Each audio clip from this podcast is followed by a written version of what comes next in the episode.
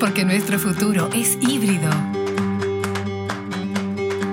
Para ti, ¿un encuentro cara a cara es lo mismo que uno virtual? ¿Cuál es la diferencia? Hola. Soy Verónica Colasanto y es con el mayor orgullo que participo y presento el primer episodio especial de Natura Co Cast sobre Resignifica, el podcast para compartir todo lo que estamos resignificando juntos. A la gente le gusta relacionarse, ¿verdad? Echas de menos el cara a cara, el tacto, la experiencia de la vida en su esencia. Durante un tiempo nos privamos de esos momentos y nos reinventamos creando conexiones virtuales, pero conocemos el poder de los encuentros y no vamos a renunciar a ellos. Este tiempo ha vuelto, ahora resignificado. El trabajo híbrido será este puente que nos conectará de nuevo en persona. El éxito de este modelo de trabajo de Natura Co Latinoamérica exigirá de cada uno de nosotros una nueva manera de pensar y actuar. Llamamos a eso mindset o mentalidad digital y de aprendizaje. Para hablar de esto invitamos a Clara Perrin, quien forma parte del equipo de aprendizaje y desarrollo de Natura Co América Latina, para que sepamos cómo evolucionaremos hacia este modelo de trabajo, valorando por supuesto lo que tenemos de mejor. Hay consejos para eso, gente. Clara también hablará sobre herramientas de aprendizaje y qué competencias necesitaremos desarrollar para experimentar este modelo y optimizar nuestros encuentros. Bienvenida, Clara. Hola, muchas gracias. ¿Cómo están? Bueno, gracias por la invitación y como dijo Vero, soy Clara. Trabajo en el equipo de aprendizaje y desarrollo Natura Co América Latina y estoy acompañando el proyecto Resignifica hace unos meses, ansiosa porque llegue enero y la vuelta a los escritorios. Clara, ¿cuáles son las competencias técnicas o de comportamiento que necesitamos desarrollar para que estos nuevos tiempos sean exitosos? Y otra cosa muy importante, ¿cómo hacemos esto? Bueno, empezamos con una pregunta fácil, eh, difícil, en realidad, compleja. Eh, la verdad es que no solo para trabajar en el modelo híbrido, sino para moverlos en la vida en general, hay varias habilidades que tenemos que desarrollar o incluso mejorar según el contexto. Y si pensamos en comportamientos para tener éxito en un modelo de trabajo híbrido, si bien hay varios, creo que es importante enfocarnos en la autogestión y la colaboración, porque tenemos que encontrar la forma de ser productivos en el trabajo individual y continuar colaborando con los equipos en un entorno remoto.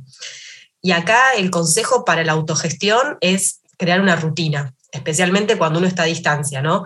Planificar cómo va a ser tu próximo día, tu semana, qué vas a necesitar en el trabajo o en casa para tener la menor cantidad de sorpresas interfiriendo en tu día. Y en cuanto a la colaboración, es bueno estar siempre conectado con las necesidades del equipo y la organización en general, para poder participar de forma asertiva, presente en esos momentos de intercambio, que bueno, a partir de ahora van a ser mucho más virtuales usando las herramientas digitales que tenemos disponibles. ¿Y cuáles son los requisitos previos para que funcione el formato híbrido? Y otra pregunta, ¿por qué es cada vez más importante para nosotros poder administrar nuestro tiempo y nuestra productividad, respetando también el tiempo y la productividad de los demás?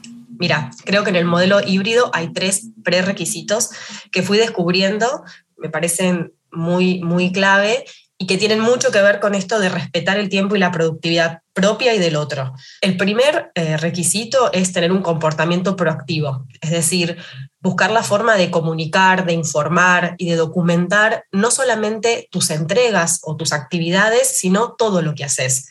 Es decir, en el modelo híbrido la gestión del conocimiento es muchísimo más importante de lo que ya era en un modelo de trabajo presencial.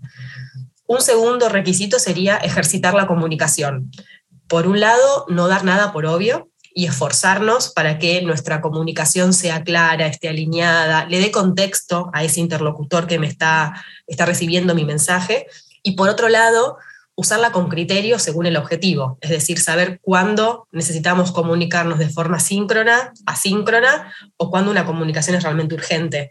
Y por último, algo que me parece clave y que es de alguna manera un habilitador para todo lo demás, es vivir una cultura remote first. Y esto en realidad tiene que ver con que el modelo híbrido es por naturaleza desigual, es decir, hay algunas personas que están en su casa o, en un, o trabajando de forma remota y otras en la oficina.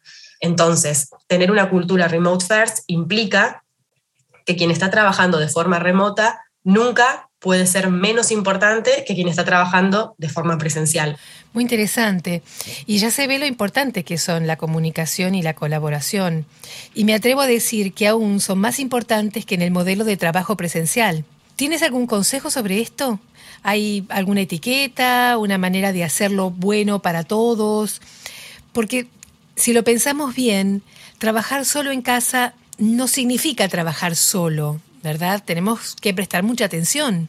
Tal cual, porque lo primero es lo que te decía recién sobre ejercitar la comunicación y usarla con criterio, principalmente para saber cuándo usar canales de comunicación asíncronos, como puede ser un correo o un chat, canales síncronos, o sea, cuándo realmente es necesaria una reunión, y eso en nuestra cultura es súper importante que empecemos a evaluar cuándo es necesario realmente reunirse o hacer una llamada, y por otro lado, cuándo hay un tema que es tan urgente que yo no puedo respetar el tiempo del otro, que necesito una respuesta ya.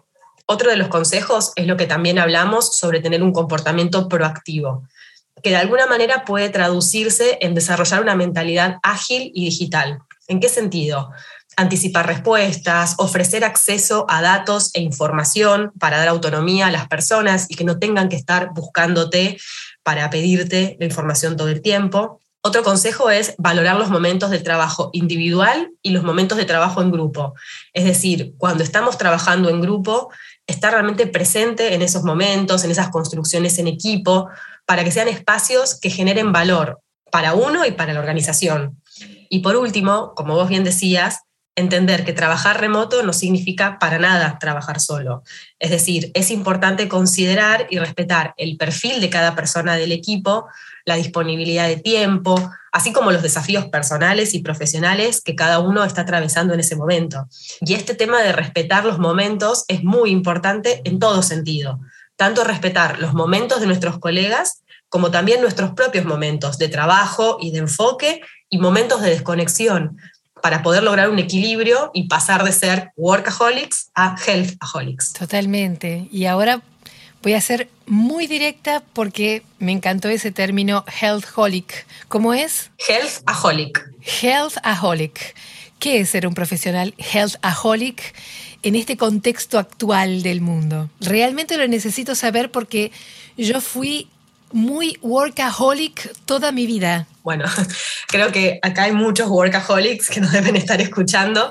Em, a mí el, término también me gusta, confieso que todavía estoy trabajando para alcanzar ese equilibrio y ser realmente una healthaholic, pero de alguna manera un profesional que es healthaholic, o sea, que es adicto a la salud, al bienestar, por decirlo de alguna manera, es un poco el talento del momento. Es decir, todos queremos esa, tener esa habilidad, porque el healthaholic es quien consigue no solamente administrar su tiempo, sino su energía.